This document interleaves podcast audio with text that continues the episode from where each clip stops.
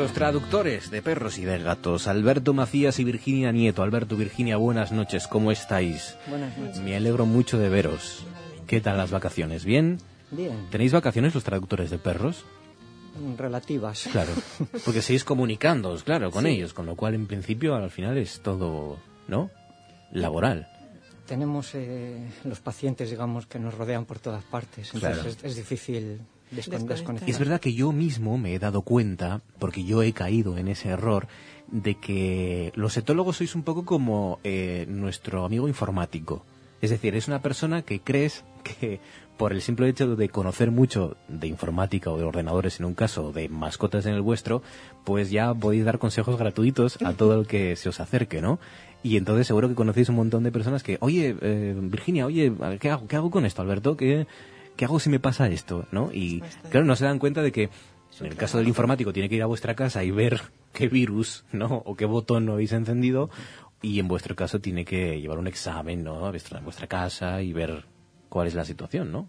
Pasa un poco. Exactamente, mucha gente nos pide consejos, eh, digamos, de, de- de camino, como, como digo yo, pero bueno, para realmente dar un consejo como Claro. Dios manda, pues hay que, hay que conocer el, el- el- el entorno, el paciente y por lo menos el perro, el gato, el- del que me están hablando, que muchas veces ni siquiera los conozco.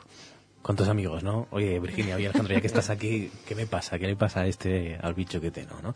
Bueno, hoy vamos a hablar de la, de la ansiedad. Seguimos hablando de unos asuntos también clave, ¿no? Para conocer y para, más bien, hacer la convivencia con nuestro perro, en este caso, con nuestros gatos, mucho más fácil, mucho más sencilla para los dos, ¿no? Porque es verdad que parece que aquí tratamos de que el perro esté bien, pero es que si el perro está bien, nuestra relación y por lo tanto nosotros también vamos a estar bien, ¿no? Eh, con lo cual, vamos a hablar de la ansiedad y de los trastornos, de, de qué, cuáles son los elementos, las situaciones que más estrés provocan primero en los perros y luego en los gatos. Empezamos por los perros. Hemos hablado de la, de la ansiedad por separación. Esa es la clave, es la estrella un poco de la joya de la corona en cuanto a ansiedad estamos hablando, ¿no? Exactamente, dentro de los grupos de- del grupo de los trastornos de ansiedad, pues quizá el más habitual son los trastornos de ansiedad, seguido probablemente por los por, por las fobias, por las fobias sobre todo a tormentas y, y- y- y petardos que son, son son muy habituales. Claro, pero empezando por la ansiedad por separación, el trastorno más común, eh, ¿qué- ¿qué es lo que pasa por la mente de un animal en este caso? Piensa, mm, no sé, mi, mi- mis compañeros se van, o sea, mi manada se aleja, me deja solo. En realidad ¿Cómo podemos ponernos en la mente de un este? La idea es relativamente sencilla. La ansiedad está basada en la incertidumbre, en la sensación de incertidumbre o de imprevisibilidad, ¿no? Del no sé lo que va a pasar a continuación. Lo que ocurre en un perro con ansiedad por separación eh, es una secuencia que se da en casi todos los casos, ¿no? Eh, eh, veo que se preparan para salir de casa, eh, cogen unas llaves, cogen un abrigo, suena una puerta, suena un ascensor y el perro sabe que lo que va a sentir a continuación es una emoción negativa es esa ansiedad, ¿no? El, el, mm, cuándo van a volver, eh, eh, no puedo salir de aquí, no Claro. puedo escapar de esta, de esta situación en la, que, en la que me encuentro. Eso es lo que entendemos realmente por ansiedad, ¿no? El, el- el miedo a, a- a la situación que estoy viviendo, por decirlo de alguna manera. De hecho, Virginia, los, las cuatro propuestas que nos habéis hecho de esas situaciones que más estresan a un perro, todas tienen que ver con el cambio en su rutina, que es lo que hablábamos también no hace mucho, ¿no? En lo que siempre insistís, ¿no? Sí, lo que hablaba él de, de no saber, ¿no? Es- no sé si te has imaginado un, un perro que se queda en casa y, y se cierra una puerta. Nosotros hemos hecho grabaciones y, y el perro se queda como diciendo, ¿y, y ahora qué hago? ¿Y, y qué va a pasar? ¿Y cuánto van a tardar en volver? Es un poco ese darle vueltas, ¿no? Que no se lo podemos explicar y si no hay una rutina, Claro. no predice, ¿no? No, no sabe bien cuándo O volvemos. sea, que grabáis como parte de, digamos, de la terapia, grabáis, ponéis una cámara que En filma el sí. comportamiento del perro cuando el amo se va. Hay una idea muy importante en el diagnóstico de los trastornos de ansiedad por separación y yo siempre hago una pregunta a la gente que es ¿qué hace tu perro cuando se queda solo? Y claro, la gente me dice, pues ladra o ha roto algo en casa, pero ¿cuál es la actitud del perro? No estamos para verla, entonces es muy importante siempre hacer grabaciones de vídeo de forma que podamos ver el lenguaje corporal del perro, si hay signos fisiológicos de ansiedad o no, porque muchas veces, por ejemplo, el perro ha destrozado el piso, pero no se trataba de un trastorno de ansiedad, se trataba de una hiperactividad. Nuestro perro se aburría y nos ha destrozado la casa, pues como un niño que se queda solo un fin de semana y Claro. monta una fiesta, ¿no? Que que digamos la conclusión en ese caso es bueno lo ha pasado muy bien. No solo no se ha estresado sino que en realidad lo ha pasado muy bien no se ha entretenido. Yo recuerdo una grabación de un vídeo eh, muy larga fueron cuatro horas de grabación y las dos primeras horas el perro estaba completamente dormido Plácidamente. A las dos horas levantó una oreja, empezó a mirar a su alrededor, ¿qué hago? ¿Qué hago? ¿Qué hago? Encontró un hilo del sofá y a cabo de otras dos horas, cuando llegaron los propietarios, el sofá estaba hecho cachitos, esparcido por, por el salón, ¿no? Eso, por ejemplo, no tiene nada que ver con ansiedad. Pues la ansiedad en perros donde realmente aparece, pues vamos a ver primero una respuesta fisiológica, vamos a ver taquicardias, vamos a ver taquimneas, vamos a ver incluso perros eh, que hipersalivan, los dueños ven charcos de, saliva eh, eh, en casa.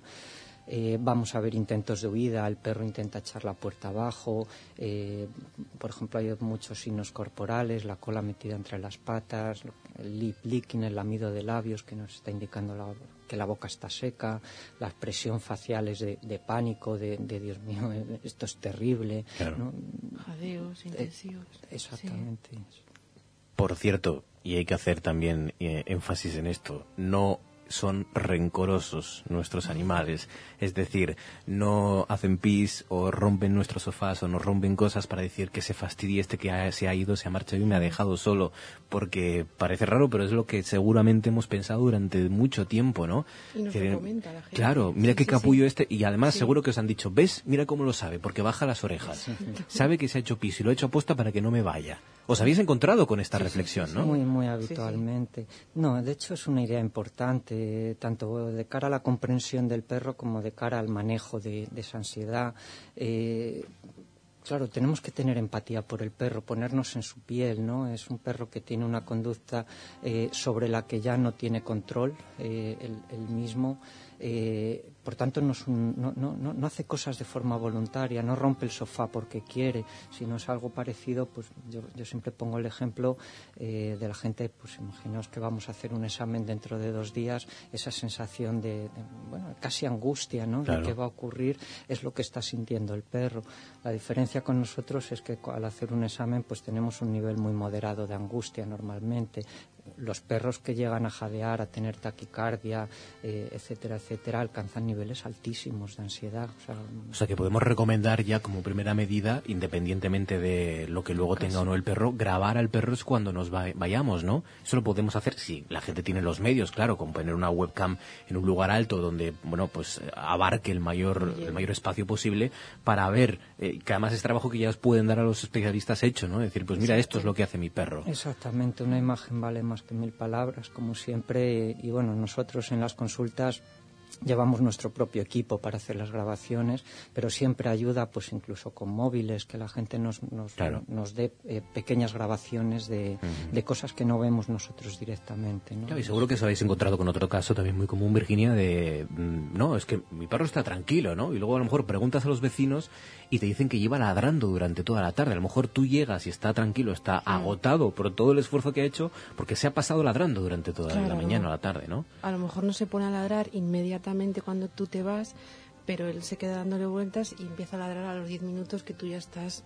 lejos ¿no? del domicilio. Sí, sí, sí. Vale, bueno, sí. Incluso te diría más, hay un estudio relativamente reciente en el que lo que se hizo fue grabar a perros que no mostraban síntomas de ansiedad, o sea, no ladraban, no rompían, no orinaban y lo que se vio en ese estudio era que muchos de esos perros que no muestran esos síntomas sí muestran síntomas fisiológicos de, ansiedad. O sea, como mi perro no da problemas cuando yo me voy de casa, creo que no está ocurriendo nada, pero sí realmente el perro lo está pasando mal. Es verdad que nos conformamos con que no hagan pis. Hmm, o, que no hagan caca, digamos. Hmm. Si, no hacen sus necesidades, ya el perro ha quedado tranquilo, ¿no? Poco más. Hay una doble versión de los hechos, uno del punto de vista humano, que es no quiero que mi perro me dé problemas, y hay otro punto de vista de, desde, el lado del perro, eh, que lo que quiere es sentirse bien, sin más. Exacto, exacto. Bueno, entonces, trato normal como la separación ¿no? de los dueños y de las familias. Luego, dos miedos muy importantes a, como siempre, novedades, ¿no? Cosas que rompen su rutina y por lo tanto ellos no saben controlar o creen que no pueden controlar.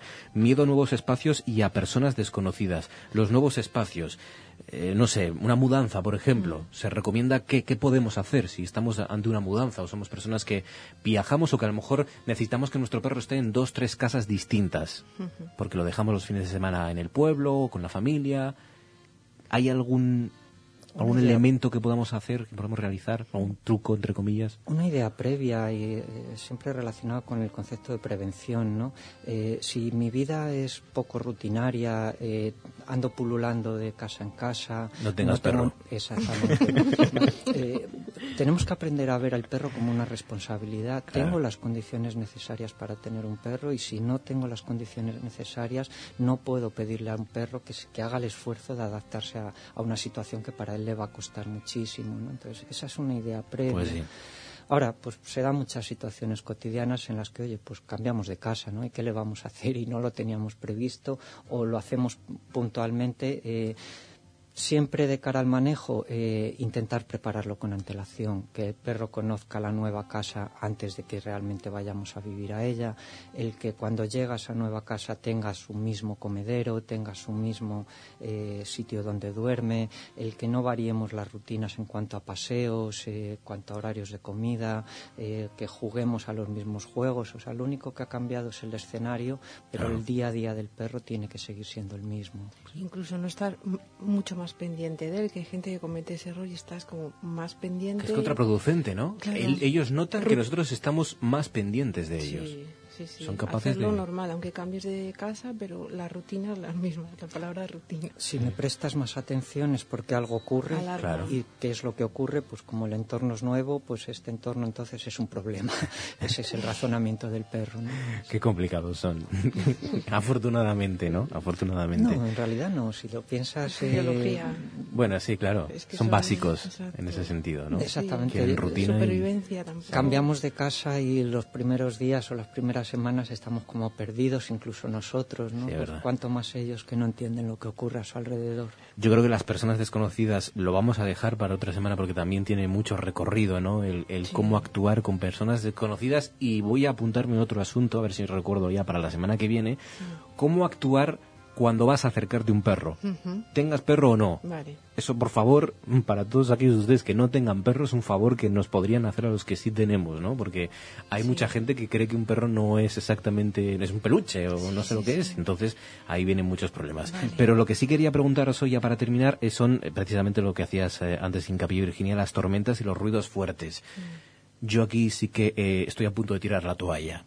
Y en verano y con los voladores, no sé qué hacer porque, porque se ponen muy nerviosos, ¿no? ¿Cómo le explicas al concejal de festejos, señor, mire, es que son demasiados voladores y los perros sufren mucho? Muy habitual. Exactamente, son procesos, eh, mm, trastornos de miedo, donde hay dos situaciones distintas, ¿no? Una es el cuadro de miedo, donde el perro lo que tiene es una reacción de huida o de evitación, pero no aparece ansiedad y sobre todo la idea es que ya ha pasado la tormenta y el perro en muy poco tiempo, en cuestión de minutos, ha vuelto a la normalidad. Y otra idea muy distinta es ese perro que pasa la tormenta y tres horas después sigue con síntomas de, miedo. Ahí ya hablamos de trastornos fóbicos, ¿no? es decir, que si, digamos, ese comportamiento anormal dura lo que duran pues los, hmm. los 15 minutos de voladores o los 20 que puede durar una tormenta o 10 que puede durar una tormenta de verano, pues hasta ahí bien, puede ser normal, ¿no? Podemos estar tranquilos. La cosa es cuando ese esa situación se, prolonga. Exactamente, yo siempre pongo el ejemplo de, oye, si yo veo una araña y me dan miedo las arañas, pues cuando la estoy viendo es normal que muestre miedo. Ahora, en cuanto me alejo o la araña se va, eh, lo normal es que el miedo desaparezca, ¿no? Ahora, eh, un proceso fóbico, un perro con fobia a, tormentas o a petardos, vamos a ver que está a periodos de 2, 3, 4, incluso 24 horas, eh, que sigue preocupado por la posibilidad de que pueda repetirse el, el estímulo tormenta o petardo, ¿no? Hay otro factor importante también que es tener en cuenta que las tormentas y los petardos no son estímulos simples, sino son estímulos muy complejos. No solo el ruido, sino que es el aparato luminoso, el magnetismo, eh, la electricidad estática de la, de la, de la explosión, de la... Sí, de la atmósfera, ¿no? que es algo que los perros probablemente perciben. O sea, que no vale con encerrarlo en la cocina, al contrario, a lo mejor lo agravas más todavía. Depende de cada caso, ¿no? Ah, la recomendación general eh, siempre es, mm, de cara al manejo se basa en tres pautas, ¿no?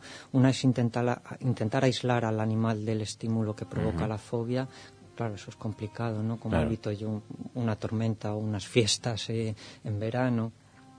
Un segundo es asegurarnos de que el perro tiene un, refugio seguro, un sitio donde meterse y donde cree que puede sentirse eh, a salvo. Y el tercer, la tercera vía de manejo pues está relacionada con la medicación, ¿no?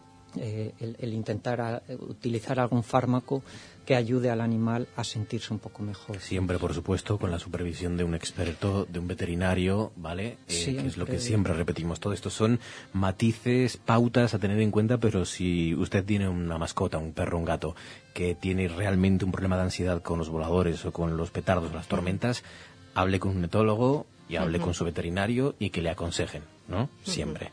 Eh, me he pasado los gatos también me los dejo para la semana que viene, porque imagino que serán muy distintos o no, o irán van más o menos también, algunos de los consejos pueden servir de los que habéis dado.